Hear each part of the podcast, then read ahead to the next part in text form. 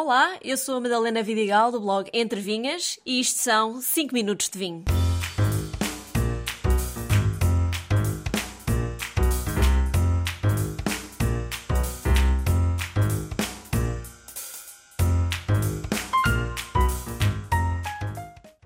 Penso que este podcast já tem maturidade suficiente para falar de algo diferente. Por isso, hoje o tema é aguardente vínica. E pela primeira vez, hoje não recomendo um vinho, mas claro, uma aguardente para começarem a treinar o paladar. Provei a XO, ou Extra Old Clássica, que é a aguardente mais famosa da adega da Lourinhã. Esta tem alguns aromas de fruta, como laranja amarga, assim como baunilha, café e frutos secos.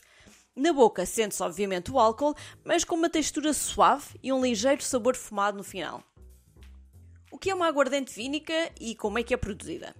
A aguardente vínica é resultado da destilação de vinho, idealmente de baixo teor alcoólico e elevada acidez.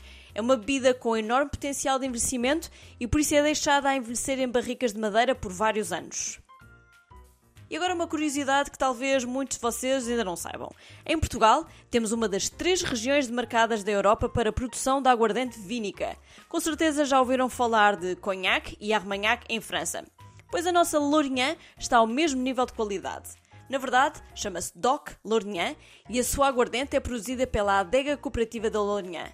A região demarcada da aguardente vínica de qualidade com demarcação de origem controlada Lourinhã foi criada a 7 de março de 1992.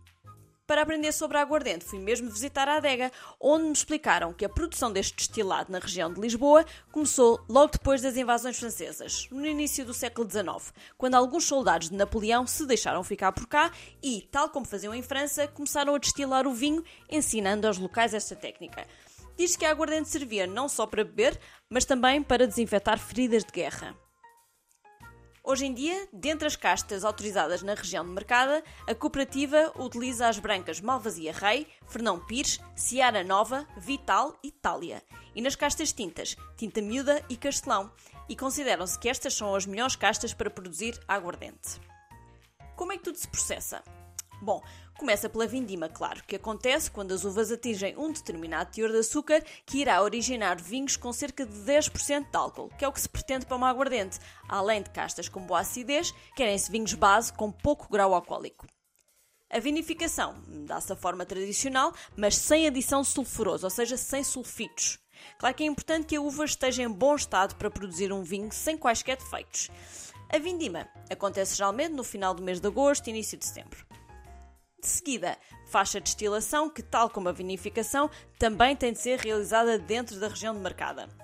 Por norma, a destilação ocorre nos meses de outubro e novembro.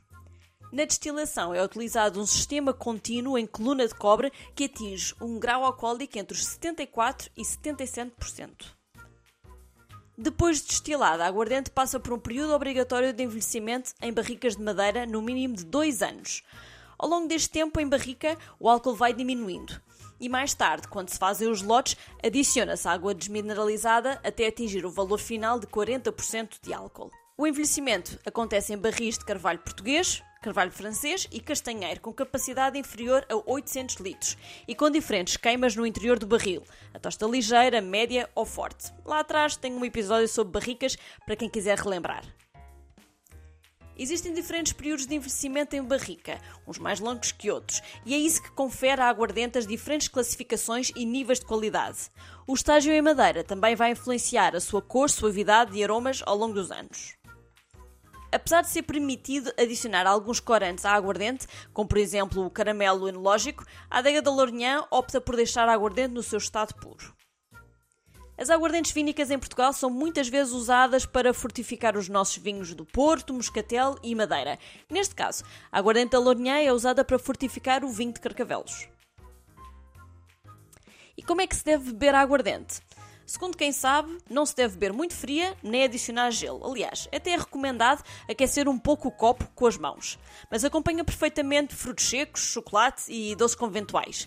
É muitas vezes usada também para aromatizar sobremesas.